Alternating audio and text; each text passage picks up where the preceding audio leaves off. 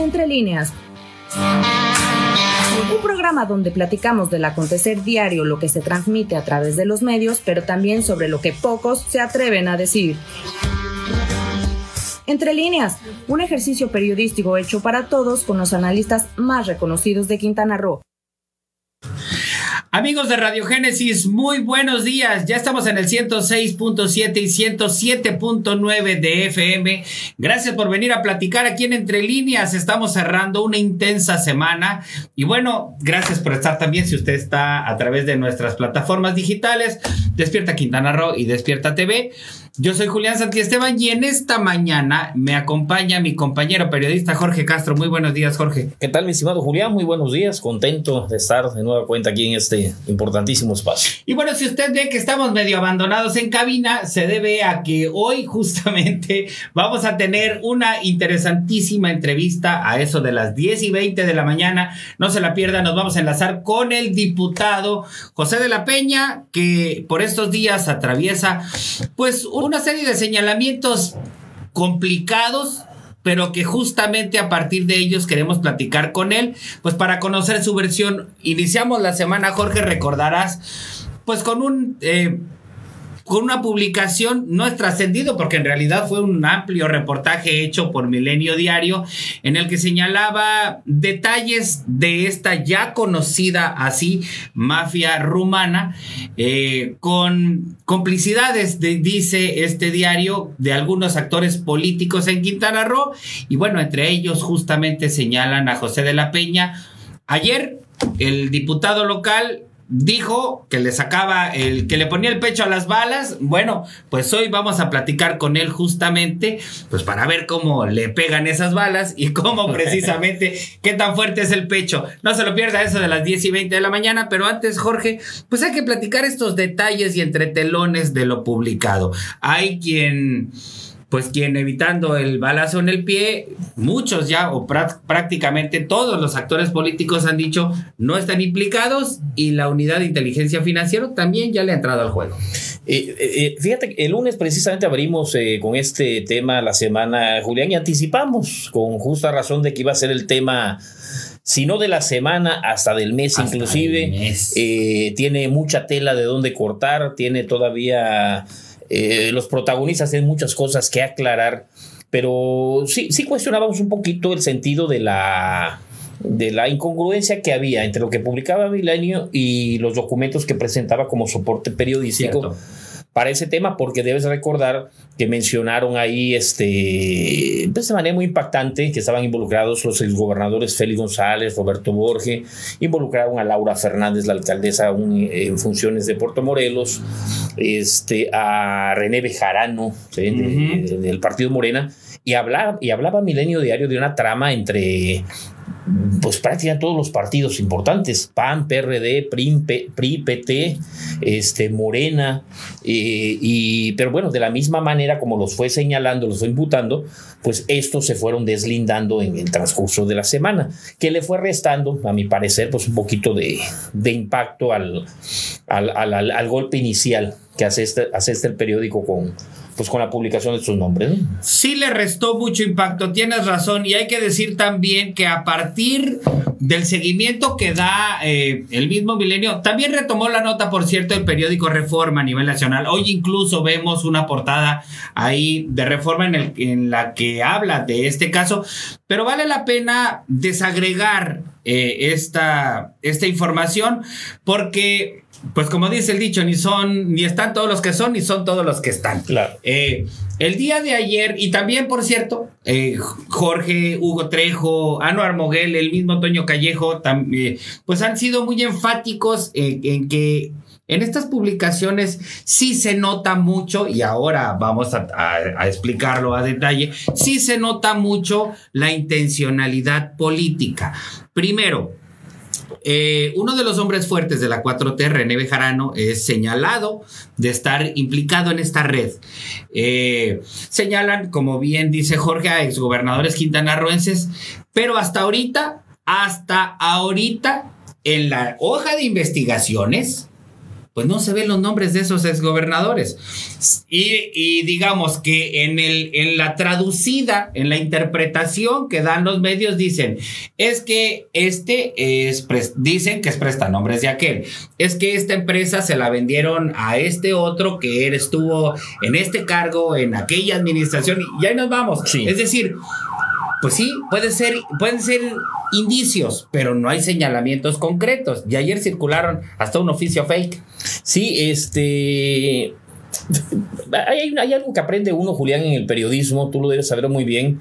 Cuando se publica algo y, la persona a la que aludes, o el personaje al que aludes, siente que no es cierto, pues eh, tiene un derecho que se llama derecho de réplica. Es correcto. Sí si no es cierto, si el personaje aludido está seguro de que es una injusticia lo que está diciendo de él, pues recurre a su derecho de réplica y lo exige inclusive, ¿no? Sí, por supuesto. Da la cara, sale al frente y, se expone inclusive a la famosa N de la R, ¿no? La nota de la redacción, cuando las redacciones no se quedaban con el, con desmentido, ¿no? Por supuesto. Sí, te publicaban la carta aclaratoria a la persona que se metía y aparte abajo la nota de la redacción y iba un segundo, eh, ah, segundo leñazo. ¿Qué es lo que hizo Milenio al principio en esta semana? Lo dijimos cuando René Bejarano dijo que no. Sí. Le publica su derecho a réplica y tenga, le vuelve a Sí, pero, pero, pero ahí qué pasa, eh, recurren quienes sienten que no es cierto lo que está publicando. El que cae otorga, y es todo lo contrario. De repente tienes algún tema, sale, y nos ha tocado como periodistas hablar con el político, con el funcionario, con el empresario, con quien sea, y le dices, oye, eh, hay eso y tienes derecho a, no, no, no, ahí déjalo, no lo toques, mejor mira, no le muevas. No se queda así como que mm. Sí, entonces digo, aprendes rápidamente en este en este oficio, Julián, a, a, saber cuando tienen la cola que le pisen y cuando pues se la están machucando este injustamente. Entonces, bueno, salió a desmentirlo Bejarano, salió a desmentirlo Félix González, Laura Fernández por ahí mandó un aviso de que iba a desmentir, finalmente no sabemos si lo si lo llegó a hacer o no. Remberto Estrada ayer dijo Milenio que ya había mandado también Sí. Y Greg Sánchez, ¿no? Usted lo Gregorio Sánchez también, o sea, sí, sí, estuvo en nuestro programa en la tarde con Toyo Callejo. Este, y bueno, y el propio Pepe de la Peña, que vamos a platicar un rato, más con él. Ayer estaba en Ciudad de México con su grupo jurídico viendo el tema de las de, de sus cuentas bloqueadas. Que es el primero, por cierto, también hay que decirlo, que señaló no, no, no, no, no, no. Sí, sí me congelaron las cuentas, pero yo voy a ir personalmente y así como dijo, fue. Es decir, fue con su equipo jurídico, ha hecho los trámites en la UIF, a ver qué le dice la UIF, pero es el primero que efectivamente dice, no solo dice que no, sino que va y les dice, a ver, ¿qué pasó? No, niega, niega Pepe de la Peña, este, además es una postura muy, muy, muy loable eh, de, él, porque bueno, es un personaje de la política de aquí de, de Quintana Roo y y por lo menos había estado sustraído de escándalos, ¿no? De, de, ese tipo, ¿no? Ha transitado de manera, este, pues limpia, por decirlo de algún modo, en la, en, la política.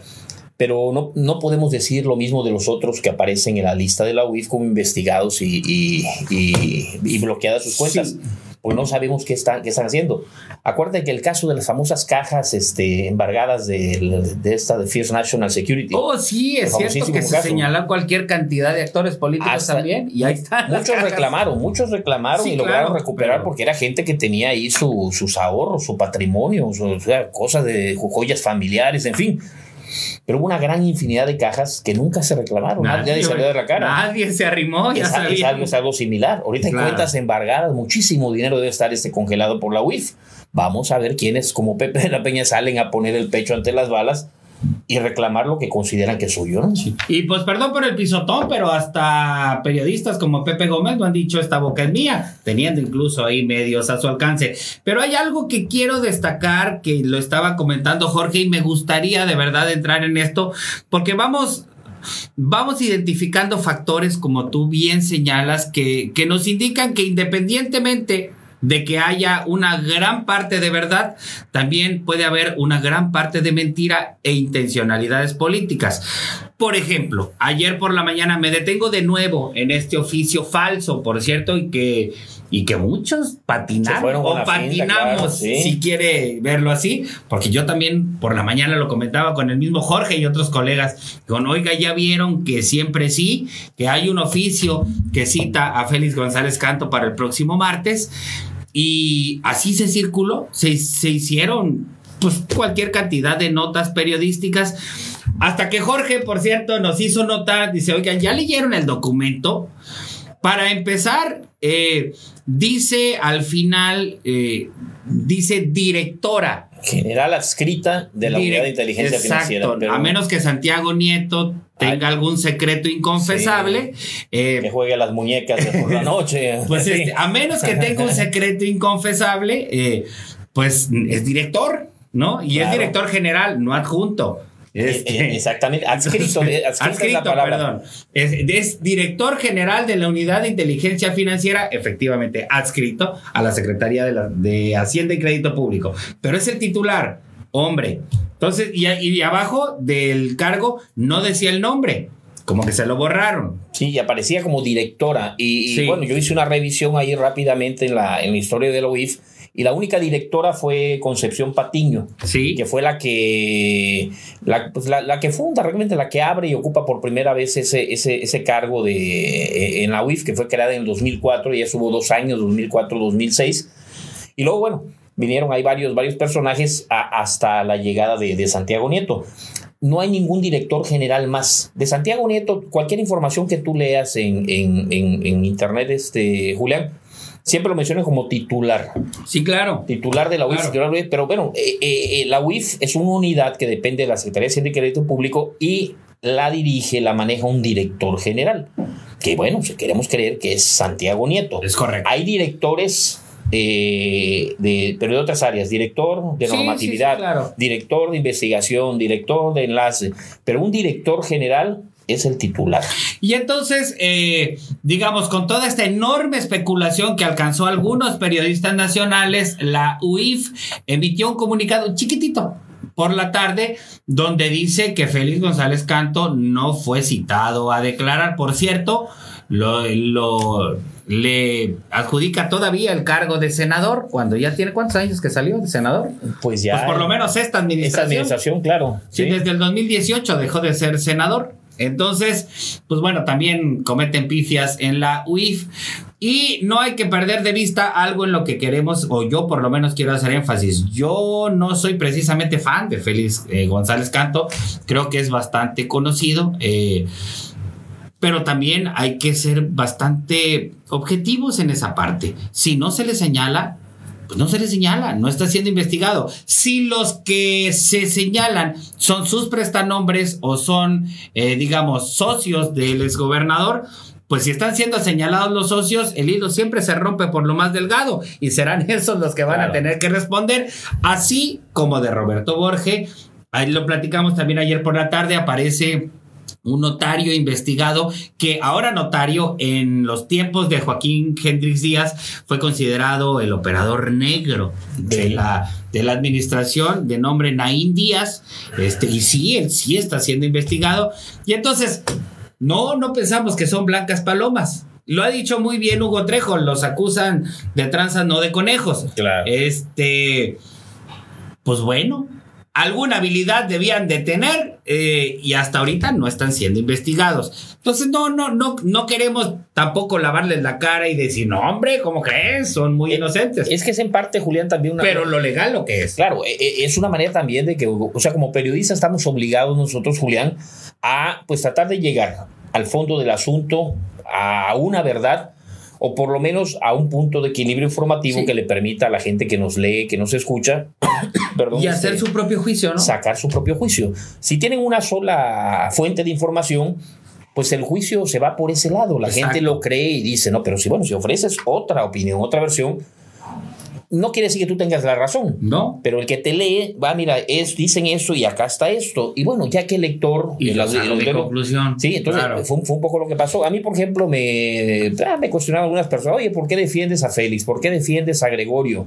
¿Qué hicieron, deshicieron, qué robaron? Pero es que ese no es el tema de los que se, se le está acusando ahora. Hay un tema que incluso, Julián, está eh, en el aire, está sin definición, ¿Cuál es la verdadera vinculación en esta investigación de Félix, de Pepe de la Peña, de varios personajes que han aparecido yo no le he encontrado todavía el Yo ya, vínculo con la mafia romana. ¿me entiendes? Yo no? ya. Y Una ayer- venta, supuestas ventas de propiedades. Ventas de propiedades Pero- pero- y hoy lo trae en portada reforma. Sí, lo vi.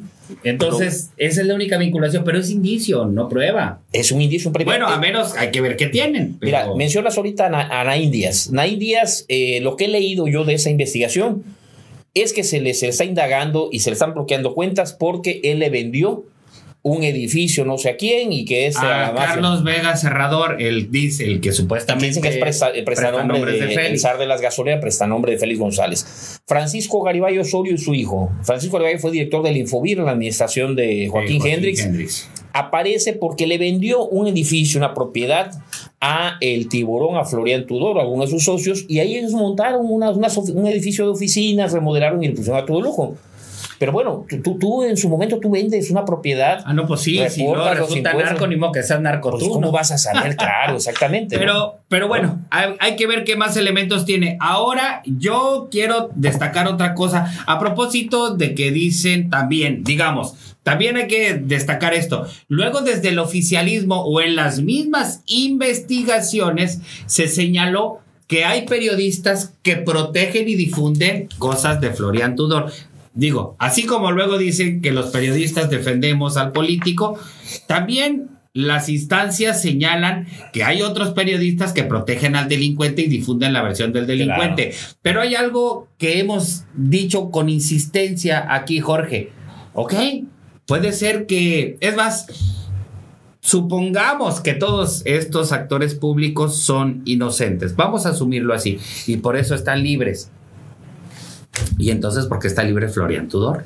Claro que, que es, es la, la cabeza La supuesta cabeza de la mafia. De, de- esta mafia ¿No? y de todo este proceso, de toda esta investigación. Digo. Sí. Eh, Para que vea que están los dos, los dos lados. Claro, y además, Julián, mira, eh, ahorita comentabas el tema del, del- del- del documento que circuló ayer. Es un oficio supuestamente de la Secretaría de Hacienda, de la Unidad de Inteligencia Financiera, eh, pero que bueno, a simple vista, como dices tú, muchos se van, se van con la finta. O sea, hubo periodistas nacionales que lo dieron por Sí. hecho y lo soltaron y Sí, lo sí, tuitearon y, y- y lo dieron por válido, pero no necesita ser un experto eh, pues, califroscópico. No, no, no, no, se Para darle cuenta, era una burda copia fotostática de muy mala calidad, en blanco y negro.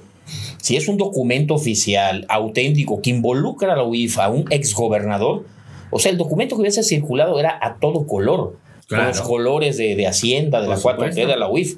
Era una copia de mala calidad, que de un documento que se me hace que era demasiado viejo y concuerda a lo mejor con el periodo de Concepción Patiño como directora, porque Pues abajo le, le dejaron, y sí le pusieron nombre Félix González y le dejaron eh, directora general Sí, adscrita. Ahora. ¿quién lo está haciendo también? A eso es donde, yo digo que ahí, por ahí anda la intencionalidad política o de que se Y quiera. ahí ver. es donde se enreda, donde se vuelve cuestionable el tema. Si es una investigación relacionada a una mafia rumana, a lavadores de dinero, a traficantes de blancas, a corrupción, o es un tema político, porque ya para fabricar un documento, alterar un documento oficial, Sí, ya es una Sí. estratagema, ya, no es una ya- ya ocurrencia. hay una intención, Sí. una intención de perjudicar a alguien. ¿me Sí, entiendes? y ya, y ya tiene, es, y esto que acabas de decir es bien importante, porque ya no estamos hablando de una bromita, de una inocentada, de una, a ver si, a ver qué Sí, se, no, no, no, no, estamos hablando ya de toda una estrategia mucho más amplia. Y antes de irnos a la pausa, no quiero irnos sin que platiquemos esto justamente. De todos los que ya dijeron que no, eh, pues Milenio no ha hecho una contrarréplica. Eh, José de la Peña ha dicho, yo le voy a entrar directo al tema, pero hay una cosa que en el desgranado de la mazorca va quedando muy claro, que quien sí, quien sí eh, hizo toda una estrategia planteada desde el inicio de esta administración para acercar a personajes oscuros, eh, pues para hacerlos notables o, relati- o aparentemente notables, pues parece que fue René Bejarano, al primero que le lavaron la carita. ¿Y por qué lo digo? Ayer en Milenio Televisión, Jorge, hoy por la mañana en un amplio reportaje que retoma todo este esta base, muestran a, a dos personajes de estos que están aquí en Puerto Morelos que dicen que operaban para René Bejarano y extorsionaban empresarios. Eh, tomándose fotos en la misma toma de protesta del presidente. Se lo recomiendo. Y si, si, no, lo, si no lo ha visto, si lo quieren, le se lo mando. Mándeme un tweet por ahí. eh, le mando el link. Si no, entre al portal de Milenio Televisión y va a haber un video. Es un video de nueve minutos, Jorge. Donde, donde obtuvieron eh, a, a su vez unas capturas de pantalla y unos videos, infiero, de los mismos teléfonos personales de estas personas. Y hay uno donde van caminando justo atrás del presidente en Palacio Nacional, el día de la protesta, iba diciendo uno de ellos, oye, pues hay que tomarnos una foto, es que la foto es obligada, se escucha. Sí, sí, sí. Y entonces ahí se ven tomándose fotos con Carlos Slim, con Miguel Torruco, con Cuauhtémoc Cárdenas, con eh, Lázaro Cárdenas Batel, eh, con Manuel Bartlett, y en una donde están con Cuauhtémoc Cárdenas aparece incluso atrás Santiago Nieto. Imagínate. Ahí más, están. ¿eh? Entonces, y, y, Qué exhibida. y Milenio especula. A ver, a ver, a ver, a ver. A los eventos de la toma de protesta asistieron en total 800 personas. Pero esas 800 las palomearon eh, Porfirio Muñoz Ledo, eh, Marcelo Ebrard y mencionan a otros tantos. ¿Cómo se les colaron estos dos? Claro. Seguramente repartieron cuotas y dijeron, oye, estos nombres, pues ahí te los manda este. Claro, anótalos ahí en la. Sí, sí, que, dice Bejarano que estos van como invitados Claro. especiales, ¿no? Y en esa, y en esa criba, pues mira qué es lo que va quedando. Que la Y ahora 4T dice Bejarano que a su nombre están extorsionando y O sea. están traficando influencias acá, ¿no? Y Qué entonces descaro, de verdad. todavía va a, ver, a dar muchísimo mole esta información. Por lo pronto nosotros vamos a hacer un ajuste de tiempo y vamos a regresar para platicar con José de la Peña. Bueno, ya estamos de regreso en Entre Líneas. Estamos ya haciendo ahí los milagros técnicos para platicar con José de la Peña. En tanto eso eh, ocurre, nada más quiero platicar, porque seguramente se nos va a ir el tiempo. Quiero platicar un tema, Jorge, con el que también eh, iniciamos esta semana. La terrible, la terrible eh, balacera que hubo eh, allá en Zapopan el lunes. Bueno, fue el fin de semana. Sí. Lo comentamos el lunes. Y recordarás que también entonces, pues estuvimos señalando que un empresario pues con negocios en Cancún, al parecer había estado implicado como víctima, digo, como víctima, ¿no? Este, es Manu Vaquita, ¿verdad? Manu Vaquita le, le, le, le- le comí, creo que Juan Manuel Sánchez, me, me Ajá. parece que es, es el nombre del muchacho. Eh, hasta ahora no sabemos, no han informado las autoridades qué es lo que ha ocurrido y de verdad no es por ser ave de mal agüero, pero es el seguimiento a lo que está ocurriendo ahí mismo en Zapopan. Ayer por la tarde encontraron 18 bolsas. Sí, con restos, con restos humanos, ¿eh? 18 bolsas con restos humanos. Entonces la violencia, digamos, también ha sido pues factor esta semana y pues habrá que ver qué es lo que dicen las autoridades porque dicen muy poco. Y hubo, me parece también que otra balacera igual entre grupos criminales. Eh, se está recrudeciendo en, en- en Jalisco, sin duda, el- el- la violencia relacionada al crimen organizado, pero se están moviendo intereses políticos eh, muy fuertes, por lo que comentábamos. Este, ese muchacho que secuestra, este empresario en, en- un restaurante en Zapopan, la balacera de lunes, Julián. Manu Vaquita se le conoce, eh, lo vincula incluso um, todavía más, eh, hablábamos de que tenía participación social en algunas discotecas y antros, pero ayer yo estaba leyendo que dicen que es uno de los socios del grupo Mandala. Sí, es un grupo muy fuerte con mm, las discotecas más espectaculares y más concurridas y más famosas en destinos turísticos, este, pues por lo menos de México. Y aquí en, en, en Cancún, precisamente en la discoteca Mandala, fue donde desapareció uno de los muchachos. Ah, ¿sí? mira. De, los que, de los que nunca se volvió a saber Sí, nada, sí, un estudiante de Monterrey. Es correcto. ¿sí? De ahí es, donde desaparece, de ahí, de ahí es donde o sea, no vuelven a saber nada de él. E inclusive hay que recordar que estuvo mucho tiempo cerrada la discoteca porque la aseguraron. Es La correcto. Fiscalía General de la República hizo investigaciones, detuvieron a meseros, a capitanes, este, y se hizo una investigación que no sabemos realmente en qué quedó, y hasta donde sabemos el muchacho pues tampoco apareció. El levantado el lunes en Zapopan, Manu Vaquita, este, este joven empresario, eh, di- dicen también las, las, las fuentes de información de Jalisco que era propietario o socio de, del antro este Distrito 5, Distrito donde fue 5. ejecutado el exgobernador. Sí, Este, Aristóteles Sandoval. Aristóteles Sandoval. de de Jalisco. Entonces, eh, el, el tema, la gran interrogante, Julián, es, y me parece que lo comentamos eh, en una, en una edición pasada, es eh, hasta dónde realmente nuestras ciudades, nuestros destinos turísticos están penetradas por el crimen organizado. Tenemos ahorita una investigación de una mafia romana que operaba con total impunidad y complicidad, yo quiero creer y asegurar de, autoridades locales, eh, porque una mafia así, Julián, que saquea cajeros automáticos, defrauda a bancos internacionales, les esquilma su dinero a los turistas eh, que nos visitan, o sea, no pueden o sea, pasar desapercibidos. Es imposible que Pero no sobre todo quedar impunes porque lo señalan y ahí están. Sí, y, es, y es, ahora que, que, la UIF decidió entrar, que me, que, que, que digo, dicen que piensa mal y acertarás, porque hay mucho dinero en juego. No solo de la mafia romana, sino de los personajes. Date cuenta que están alrededor de ellos. Es gente que maneja mucho dinero. Muchísimo. Y yo, yo quiero suponer que la UIF va por esa lana, ¿eh? Pues habrá que. Va, porque digo, si les comprueba o, se empeña la UIF en fincarles responsabilidad, jamás van a volver a ver esas fortunas. ¿Y a dónde van a parar? Pues no sabemos. A menos que le descongelen las cuentas, como por los operativos fallidos que luego también hace la UIF. Porque no es nuevo, el tema de los romanes no es nuevo. Los quintanarroenses, los que estamos aquí, Julián, ya sabíamos de la existencia, estamos muy, muy empapados en el tema porque lo hemos leído, lo hemos escuchado, lo hemos publicado, lo hemos denunciado, hemos participado de una manera a través de nuestros medios con ese tema, pero no se les había hecho nada. Pues ahí ¿sí? Hasta ahora es que revienta el tema. ¿Y por qué? Porque dicen que entra el FBI, entra la DEA estadounidense y se tiene que poner las pilas así de volada la FGR, la Secretaría de Hacienda Federal y la UIF, pues para ver qué hacen, ¿no? Ese es uno de los temas. Y hay otro que eh, eh, creo que debemos platicar por lo que pudiera ocurrir justamente hoy al mediodía. Ayer un grupo de panistas eh, de Benito Juárez plantearon pues el deseo de que ya no vaya este partido con el PRD en una candidatura conjunta en Benito Juárez.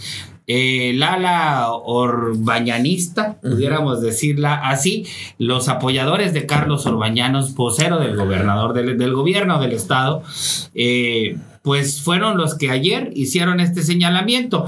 Y más allá de si es Carlos Orbañanos, el poder o ellos mismos de motu propio quienes están haciendo este impulso para que vaya una candidatura panista en Benito Juárez, hay que tomar en cuenta que hoy al mediodía el Instituto Electoral de Quintana Roo va a sesionar para modificar el convenio de coalición de PAN, PRD, PRI y Confianza por Quintana Roo en el municipio de Lázaro Cárdenas. ¿Cuál es la idea? Dicen que bueno, que el PAN se salga de esta coalición en aquel municipio y se postule también a Trinidad García Argüelles, que ya fue presidenta municipal. Que ya fue presidenta municipal. Entonces, digamos que si va a haber esa separación allá en el municipio de Lázaro Cárdenas, pues creo que están eh, tentando como experimento la posibilidad de que también lo hagan en otros municipios. En Benito Juárez ya lo plantearon. Claro.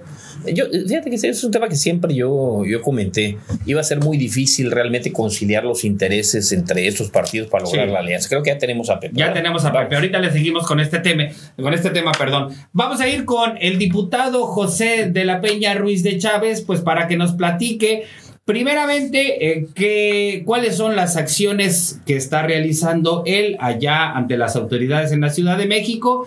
Y pues que nos dé evidentemente su versión, porque es importante conocerla. Nadie en este país pues debiera quedarse con un golpe de señalamientos y nada más guardar silencio. Entonces seguimos con este tema del panismo. Eh, es importante destacar que pues muchas, muchas especulaciones ha habido con respecto a esta definición de candidatura en Benito Juárez.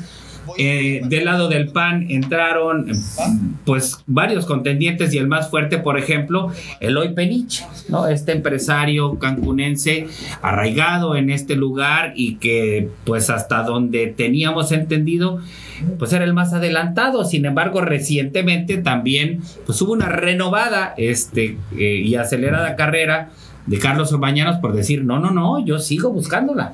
Sí, lo declaró precisamente eh, en, un, mensaje que emite en una conferencia de prensa. Tuvo un evento en conjunto con el, secretario de Ciudad Pública Estatal eh, y ahí le preguntan sobre sus aspiraciones y él dice que las mantiene. Bueno. Su compromiso es con la vocería, pero que mantiene las aspiraciones. A ver, a ver. Ya, nos escucha el diputado José de la Peña. Diputado, ya los escucho mejor. Ah, magnífico. Diputado, muchísimas gracias por aceptar esta charla. Es importante conocer pues la versión de los que de alguna manera han eh, implicado públicamente, y quiero dejarlo así en ese nivel, los han señalado públicamente en este, pues en este escándalo que hasta ahora es mediático, porque también hay que decir, Milenio no ha mostrado el documento que dice tener, pero lo que sí es que tú has dicho en tus redes sociales, que mensajes personales, que efectivamente hay una suspensión de tus cuentas, pero ya estás haciendo el proceso legal para liberarlas y aclarar. Aquí los micrófonos para que podamos platicar. Muchas gracias, Julián, muchas gracias, Jorge. Efectivamente, y yo siempre lo he dicho, creo que en los temas legales siempre hay que dar la cara. Eh, es un tema que a mí me agarró de sorpresa, no es algo que eh, yo me esperara en, en cuanto al tema que se ha venido dando, en donde yo he reiterado mi tranquilidad de, de saber y entender de que yo no tengo ninguna relación con grupos criminales. Y digamos, ¿cuál es, eh, ¿cuál es el camino? Es decir, hemos escuchado las versiones públicas, tú mismo, insisto, has dicho, sí, están congeladas las cuentas, pero ¿cuáles son en específico los trámites que estás haciendo y ante qué instancias en este momento? Mira, efectivamente todas las versiones públicas han sido versiones eh, las que hacen juicios sumarios eh, que prácticamente inculpan a mi persona señalando eh, que prácticamente yo soy parte de una organización criminal que, como te digo y te reitero, que yo no conozco a las personas eh, que presuntamente señalan, porque también sería una irresponsabilidad de mi parte señalarlos como grupos criminales, pero bueno, al final de cuentas, eh, creo que eh, la unidad de investigación, eh, perdón, la unidad de, de inteligencia financiera está haciendo su trabajo ellos eh, trabajan en base a los números que les pudiera llegar a aparecer y creo que eh, no estoy yo tampoco para cuestionar el trabajo de las instituciones, al contrario, atenderlo. De hecho, desde el día martes, yo me entero de eso el día viernes, eh, me eh, pongo a trabajar con la diferente información que yo pudiera haber generado. El martes eh, acudo yo a la Ciudad de México y desde el martes estuve eh, atendiendo este tema. Ya tengo el camino jurídico, ya tengo el equipo de, colaboradores que me estará ayudando a atender el asunto legal y te puedo decir que, que hoy por hoy el estatus es de investigado, ¿no? No hay una eh, imputación directa, al contrario, la misma ley te marca eh, que tienes o que cuentas con un, una garantía de, audiencia ante la unidad de inteligencia financiera en la que te explicarán de qué se trata la investigación, porque no es una acusación, es una investigación y posterior a ello ellos determinarán si consideran que hay elementos, turnarlo a la Fiscalía para que la Fiscalía General de la República arme una carpeta de investigación. Ese es el estatus. Yo el día de hoy estaré ingresando la solicitud de garantía de audiencia, eh, se hace a través de los medios electrónicos que marca el, el, el oficio que se nos fue remitido, pero lo que sí te puedo decir es que a menos que seas alguien que esté señalado en esa carpeta, es muy difícil que puedan conocer el contenido de la misma, ¿no? Entonces, también los señalamientos creo que son señalamientos eh, ya más con tintes políticos, eh, lo que se ha venido manejando mediáticamente, pero bueno, pues evidentemente estoy atendiendo el tema legal de alguna manera, Pepe, bueno, acabas de, de, de poner el, el, dedo en ese, en ese renglón. Eh, tú ayer publicabas en tus redes sociales, lo dijiste de manera muy puntual, con tus propias palabras, que tú no estás implicado en grupos criminales, que te vale lo que opinen, pero sin embargo hay una realidad y nos la estás constatando en este momento. Estás siendo es. investigado, estás eh, eh, vinculado a ese proceso. Entonces, ¿por qué, Pepe? ¿Qué te están investigando? ¿Quién te puso no, no el dedo? vinculado a un proceso, ¿Ah? es parte de una de una investigación que se hace. Si tú te fijas los nombres de esa de esa eh, lista que se ha venido manejando, es una lista en la que todos los nombres son personajes que difícilmente se pueden entrelazar en temas eh, particulares sí, es, sobre es muy un, tema en particular, ¿no? Entonces, sí. eh, yo estoy como parte de esa investigación, te digo, eh, no conozco el contenido del expediente hasta que se me otorgue la garantía de audiencia, en donde ya estaremos presentando los argumentos necesarios y las pruebas que se requieran. O sea, tú, tú, parte, tú hasta este momento, Pepe, perdón, tú hasta este momento no sabes eh, ¿cuál es tu grado o tu participación en esa eh, supuesta vinculación con esos grupos delincuenciales?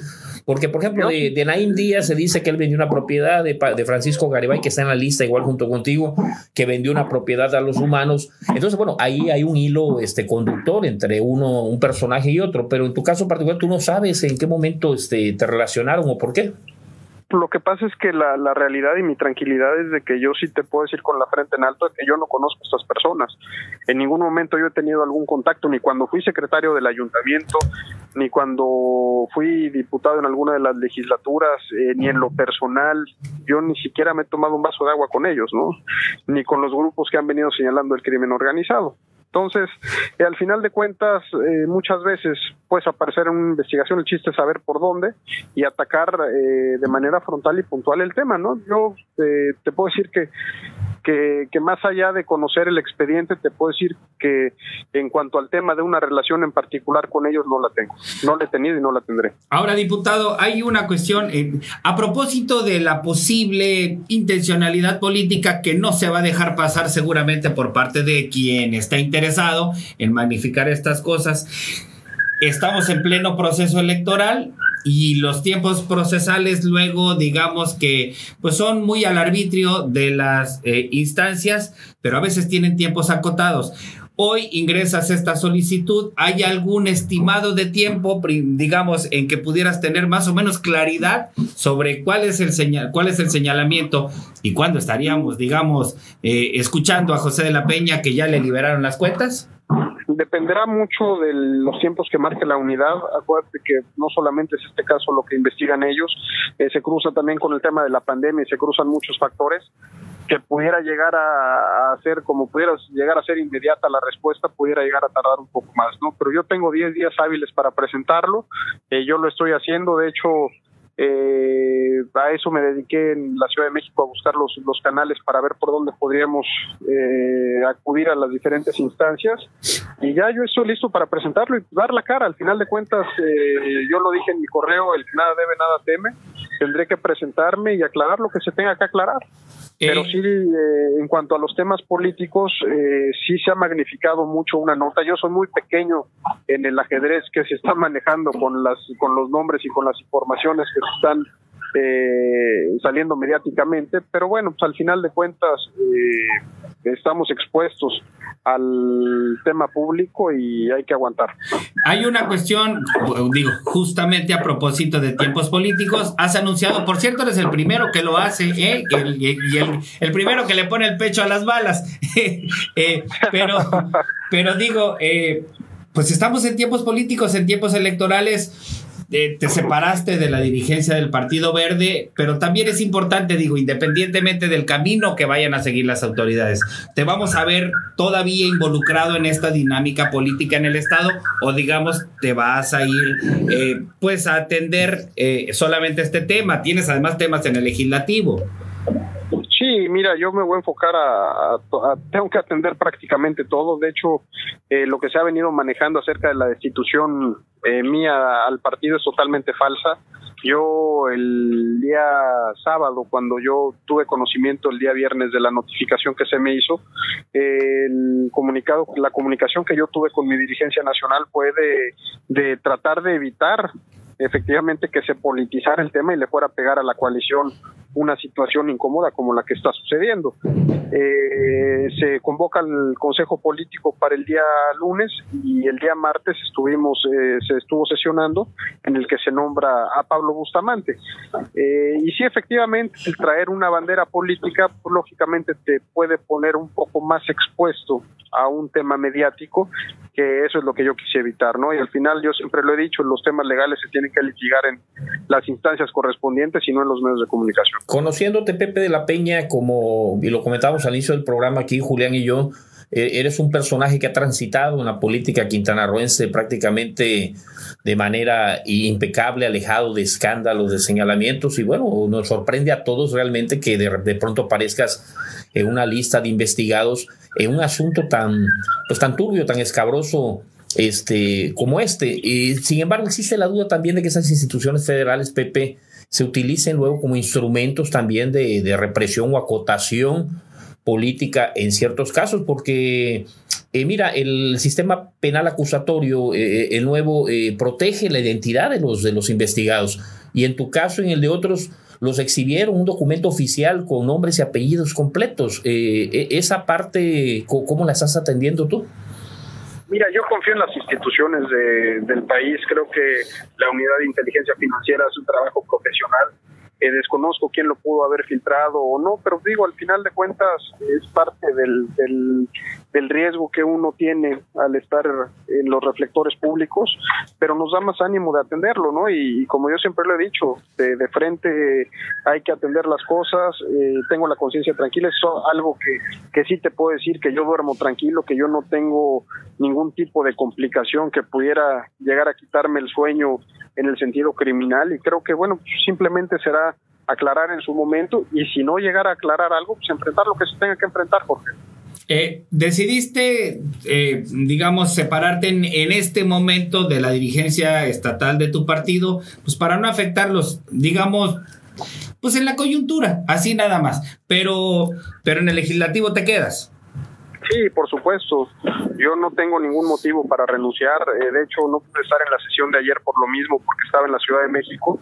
Eh, se manejó que, que, lo hice sin justificación alguna, porque normalmente cuando no vas a una sesión eh, interpones un justificante que estás en alguna actividad inherente a tu cargo y yo estaba en una actividad que no era inherente a mi cargo y por eso decidí no meter la justificación. Pero yo voy a seguir eh, atendiendo los temas del Poder Legislativo porque al final de cuentas creo yo que es mi obligación hasta que se determinen otras cosas, ¿no? Y, digo, transitando y, si, y si a reserva de que quieras ampliar esta, este, estos temas de los que estamos hablando de la investigación y demás, sí quisiera también a platicar pues cuáles son esos temas inmediatos que tienen que atender ahorita en el legislativo, porque esa es otra. Digo, tu comisión, pues no es una de las facilitas, digamos, en cuanto a carga de trabajo, pues nada más y nada menos que la de Hacienda, Presupuesto y Cuenta. ¿Qué temas traen por ahí, digamos, para atender en lo inmediato? En lo inmediato teníamos pendiente atender unas APPs de Puerto Morelos, que son dos obras eh, público-privada de participación público-privada que el Ayuntamiento de Puerto Morelos eh, nos envió. Estamos en la plena discusión de ellas y lo más probable es que en esta semana lo estemos analizando en comisiones. Está el crédito que está solicitando el gobierno del estado, el ejecutivo, por 800, eh, poco más de 800 millones de pesos. Eh, y temas que también están en la comisión, pero bueno, los trascendentales y más importantes son esos dos. Wow. Pepe de la Peña, bueno, nos, nos acabas de decir, nos dejas claro entonces que tú renuncias a la dirigencia del Partido Verde en el capítulo estatal, no te renunciaron, ¿es así? Así es, así es, y, agradezco a la dirigencia que, que me haya hecho eh, que me haya dado la oportunidad de, haber realizado eso y de esa forma. Creo que ahí lo que me falló porque pues, lógicamente estás en una... No lo, no lo dijiste en su momento. Una, así es, estás en una dinámica totalmente distinta en la que tienes que atender otras cosas y lo que menos me importaba en ese momento eran las formalidades, ¿no? Al final de cuentas eh, yo lo que lo que trato de hacer lo trato de hacer para que salgan menos raspados. Sí, suponemos que, no tenías no tenías cabeza en ese momento para, para cuidar esas, e, esas formas, pero sin embargo digo eso da, da, paso a una la especulación que se generó, que se desató de que a raíz de la investigación pues el Partido Verde había decidido pues cortarte la cabeza, separarte del cargo y nombra a Pablo Bustamante. Y luego Pablo, o sea, tú no dices nada y Pablo Bustamante eh, llega con un discurso de que una nueva etapa, una nueva época que, que va a fortalecer la democracia y la transparencia en el Partido Verde. Entonces nos dio la impresión a algunos, y lo comentamos aquí en este programa hace unos días, Pepe, de que pues el Partido Verde te había descobijado, te había dejado... No, no, no, hay, hay buena comunicación, hay buena comunicación con todos. De hecho, estuve con, con, dirigentes ahí en la Ciudad de México también analizando el tema, en el que me brindaron también el, el absoluto apoyo en este tema, que, que para ellos desde el enfoque que lo traen es un tema en, que, que, empezó por el tema legal técnico y mediáticamente se convirtió en una cacería política. Y entonces también digo, abonándole a esto, a esto que estamos comentando, diputado, eh, no hay ruptura interna, no hay quien se esté haciendo un lado, no hay, digamos, guerritas bajo la mesa y diciendo atícenle por ahí, no es fuego amigo, pues. No, no, no, no. Eh, yo creo que hay parte mediática que sí sale de aquí del Estado, eh, con diferentes actores que pudieran llegar a considerarme como una parte incómoda en el ajedrez político, pero yo te puedo decir y te lo aseguro de que eh, por primera vez en mi carrera no tenía interés de ser candidato para ninguna posición de las que están manejando. pues sí, justamente en ocasiones anteriores lo has manifestado abiertamente, que es parte de esto que hemos platicado fuera del aire, Jorge y tu servidor, pues finalmente siempre ha sido llano, cuando quiere, quiere y lo dice, cuando no, pues simple y sencillamente no, porque ahora le pegaron, ¿no? En esta ocasión justamente pues no habías dicho nada. Ni te habías movido. Así es, Así es. Y, y la verdad es que por primera vez tengo esa tranquilidad también de que de que no estaba yo con la ambición política de buscar algún otro cargo, al contrario, yo estaba seguro que, que, que, que traigo ya el camino trazado de concluir la legislatura. Y bueno, entonces para recapitulando, eh, estarás, digamos, atendiendo esta situación, vas a atender también los temas legislativos y bueno, también hay identificación política y, e intencionalidades que no iban a dejar pasar. Digo, también estás de acuerdo en que, en que el tema, el morbo político daba para que se explotara ese tema en quien, como dices, o a quien, como dices, le resultas incómodo. Así es, pero ahí considero un poco... Eh, el trato de querer hacer juicios sumarios por parte de algunos medios de comunicación por el enfoque que le daban, ¿no? Porque muchos de ellos aseguraban eh, y prácticamente me relacionaban directamente con crimen organizado, ¿no? Entonces eh, creo que se extralimitaron en algunos de los casos, pero eso ya lo estaremos valorando en otra instancia y en determinado momento considerar también interponer algo por daño moral. Hay, otros personajes, Pepe de la Peña, eh, señalados en esta investigación. Eh, eh, como el exgobernador Félix González, la alcaldesa de Puerto Morelos, que es de tu partido, Laura Fernández, este, en fin, otros personajes de la política de Quintana Roo. ¿Tú has tenido comunicación con ellos? ¿Has cruzado alguna información? ¿Han analizado de manera conjunta alguna estrategia pues para pues como, como quintanarroenses pues defenderse de este, de este asunto? ¿O cada quien está por su lado? No, mira, yo creo que son temas que se deben de manejar de manera personal. Cada quien conoce y sabe eh, hasta dónde hasta dónde tiene sus alcances y hasta dónde están involucrados en diferentes cosas. Eh, creo que eh, el tema de la presidenta municipal de Puerto Morelos de Laura considero que fue un tema muy mediático. de hecho, ella no aparece en ninguna de las listas que, que, se han venido manejando. Así es. Y bueno, pues yo creo que ella sería la, la, la mejor para poderlo señalar. En cuanto al exgobernador Félix González, lo mismo, ¿no? Al final, no aparece en ninguna de las listas que se ha venido manejando y bueno, pues él traerá el pulso de sus temas y él los atenderá en su momento en caso de que se le requiera. Un, un, eh, un tema, una pregunta más, eh, diputado, a propósito de lo que tú mismo nos has comentado. ¿Ya tienes certeza o tienes sospechas de quién desde lo local eh, pudiera estarte aventando pedradas al patio? No, digo, es, es, es, muy difícil poder señalar a alguien, pero pues uno se, se da la idea desde quién pudo haber sido el que me involucra en el expediente hasta quién pudo haber sido el que le atizó fuego al tema mediático. Pero sí, pero sospechas si las tienes. Pues es que es evidente, ¿no? Al final de cuentas, si se ponen a analizar de, de dónde viene un poco la investigación por parte de la, o, cuál fue el apoyo principal de la unidad de inteligencia financiera para llegar a información, yo creo que por ahí pueden tener una idea como yo la tuve de dónde puede venir. Pues sí, la semana pasada Santiago Nieto agradeció incluso esa ayuda públicamente en la investigación contra los rumanos, ¿no? Así es. Ah, bueno. Pues. Entonces, entonces por ahí yo creo que puede, puede, si le jalamos tantito al hilo, yo creo que puede salir la, la, no se vaya a descoser. ya vas a ver el regadero. Pero bueno, mira, mira, aquí en esto, en esto, eh, cada quien sabrá lo que hizo y cómo lo hizo. Y en esto da la vida da muchas vueltas. ¿Le afecta, Pepe, le afecta al Partido Verde eh, tu asunto en particular? ¿Ya, ¿Ya has hecho alguna evaluación del impacto eh, mediático y social que pudo haber generado esta implicación que te están haciendo? No tenemos una, valoración, una valoración de daños, pero sí te puedo decir que eh, esa fue la, la, la situación que me hizo llevar a tomar la determinación de separarme para evitar que se le eh, que pudiera llegar esto a afectar al, el tema de la coalición al interior. Y aparte es una coalición fuerte, al final de cuentas eso es algo que que tenemos que tomar en consideración. Es una coalición que el Partido Verde hoy en la legislatura que está a nivel federal, eh, con los diputados que nosotros cedimos a Morena, tuvimos la oportunidad de tener o de que los aliados tuvieran el control de la Jucopo a nivel federal. Y creo que nos convertimos en un factor importante para poder generar buenas cosas a nivel nacional, ¿no? Y eso seguramente a muchos actores políticos y a muchos grupos los tiene nerviosos. Y en lo personal, Pepe, en lo personal, en lo familiar, ¿qué tanto te dañó? No, bien, estamos muy compactados. Mi familia, pues nos conocemos bien y sabemos de qué pie cojeamos. Eh, lógicamente, sí te llega a desestabilizar. Eh, es algo que en todo momento normal y más el descarnio mediático, pero al final de cuentas, mientras vemos la cara, yo creo que tenemos cosas que no tendríamos por qué ni escondernos ni guardarnos cuando tenemos la tranquilidad o tengo la tranquilidad, yo y mi familia la tiene de que no hay nada de eso. Bueno, muy bien. Diputado, ¿algo más que desees agregar?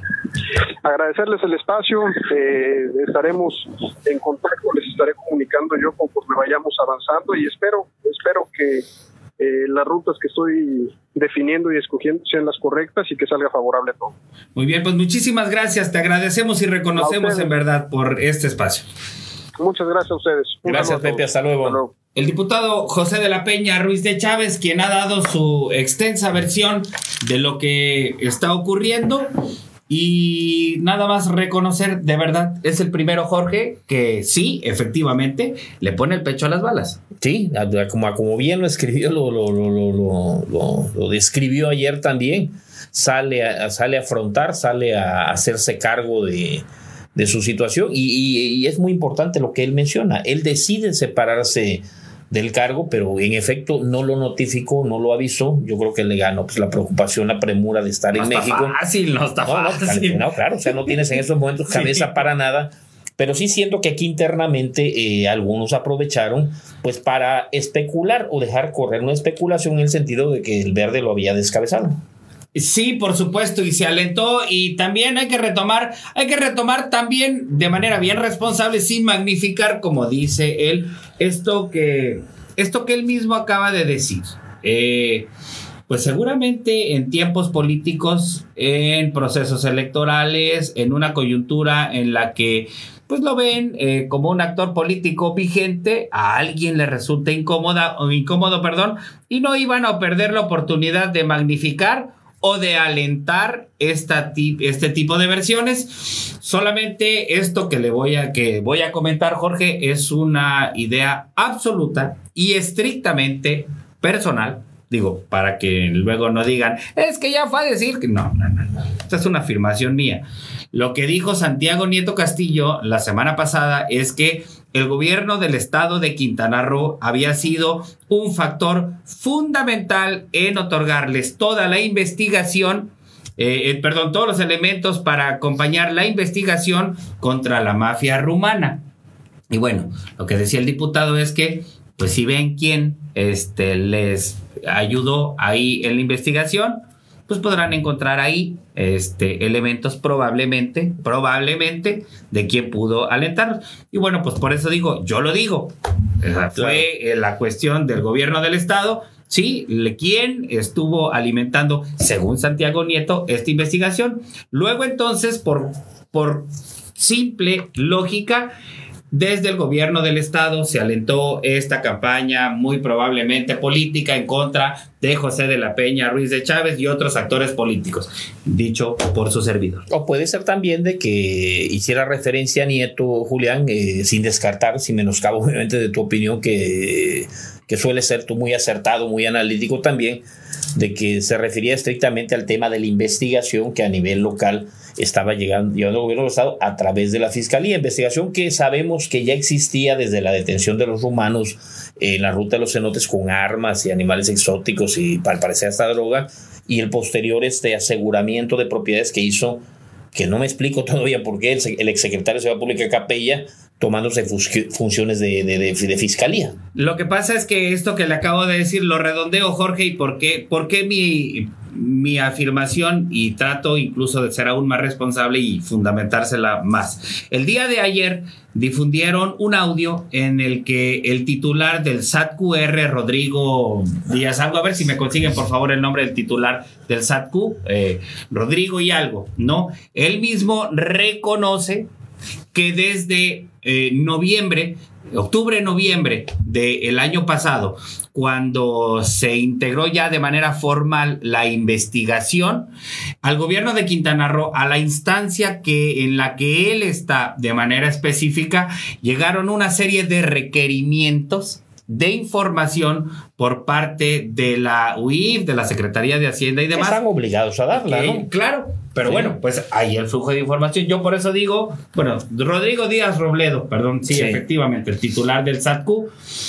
Sí, si a él le pide la UIF, eh, o sea, información, a ver, pásame todo lo que tengas de estos personajes y sus manejos, sus impuestos, su situación fiscal, el SAT Quintana Roo se lo, se va a poner lo mismo que a la si ahí, le si ahí le embarazaron los nombres, ah, este, esa, esa, es otra cosa, ¿no? Si quiere encontrar una vía, porque de verdad, digo, podemos especular al cielo, Jorge, podemos especular hasta donde querramos y la irresponsabilidad de repente de, pero si nos ceñimos a las versiones que ellos mismos como autoridad dan, pues uno dice, a ver, bueno, pues entonces por aquí está el camino, porque es lo que indica. Eh, José de la Peña dice, probablemente en lo local. Santiago Nieto dice, agradezco al gobierno de Quintana Roo la información y la cooperación. Y luego dice el del SAT, a mí me pidieron información. Ah, bueno, a ver, construido, tiene lógica. A mí me interesaría saber más que nada, Julián, eh, ¿qué información entregó el gobierno de Quintana Roo al gobierno federal? Que es la parte que no vamos a ver que dice Pepe de la Peña, que dice claro, no, pero además, o sea, no vamos a saber este hasta dónde estaba avanzada la investigación, porque ese es un asunto, recordemos que se inició aquí, aquí tuvo la fiscalía todos los elementos para hacer la investigación que hoy desde lo federal les están haciendo la chamba aquí en lo local. Es correcto. ¿Sí? Es un asunto local, pero bueno, ya trascendió y ahora sí van a haber dos o tres que se van a querer poner las pilas. Y además, ya nada más para cerrar, ya no se nos está trepando el tiempo, nada más dejar por sentado todavía no se acaba este afer. Y al final de cuentas, no vaya a ser que precisamente los señalados, como dijo José de la Peña con respecto a los medios, todavía están analizando proceder por daño moral.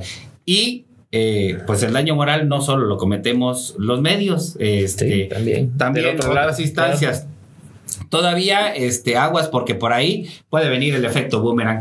Jorge Castro, muchísimas gracias por platicar esta semana en Entre Líneas con todos los que nos ven. Muchísimas gracias. La semana, sin duda, Julián, muy, muy productiva, muy sabrosa en, en, temas y pues yo creo que la otra semana seguiremos por acá comentando estos temas y otros más. Y la próxima va a ser más sabrosa. En la próxima estaremos ya en la víspera de las definiciones de las candidaturas. Sabrá, saldrá humo blanco. Uy, pues de que va a salir humo, va a salir. entre otros colores. Le agradecemos que venga a platicar con nosotros en Entre Líneas sobre los temas que a usted le interesan y a nosotros también nos duelen. Los periodistas también somos ciudadanos de a pie. Estamos en el 106.7, 107 y a través de nuestras plataformas digitales en Despierta Quintana Roo y Despierta TV. Soy Julián Santiesteban. Nos vemos y escuchamos el próximo lunes a las 10.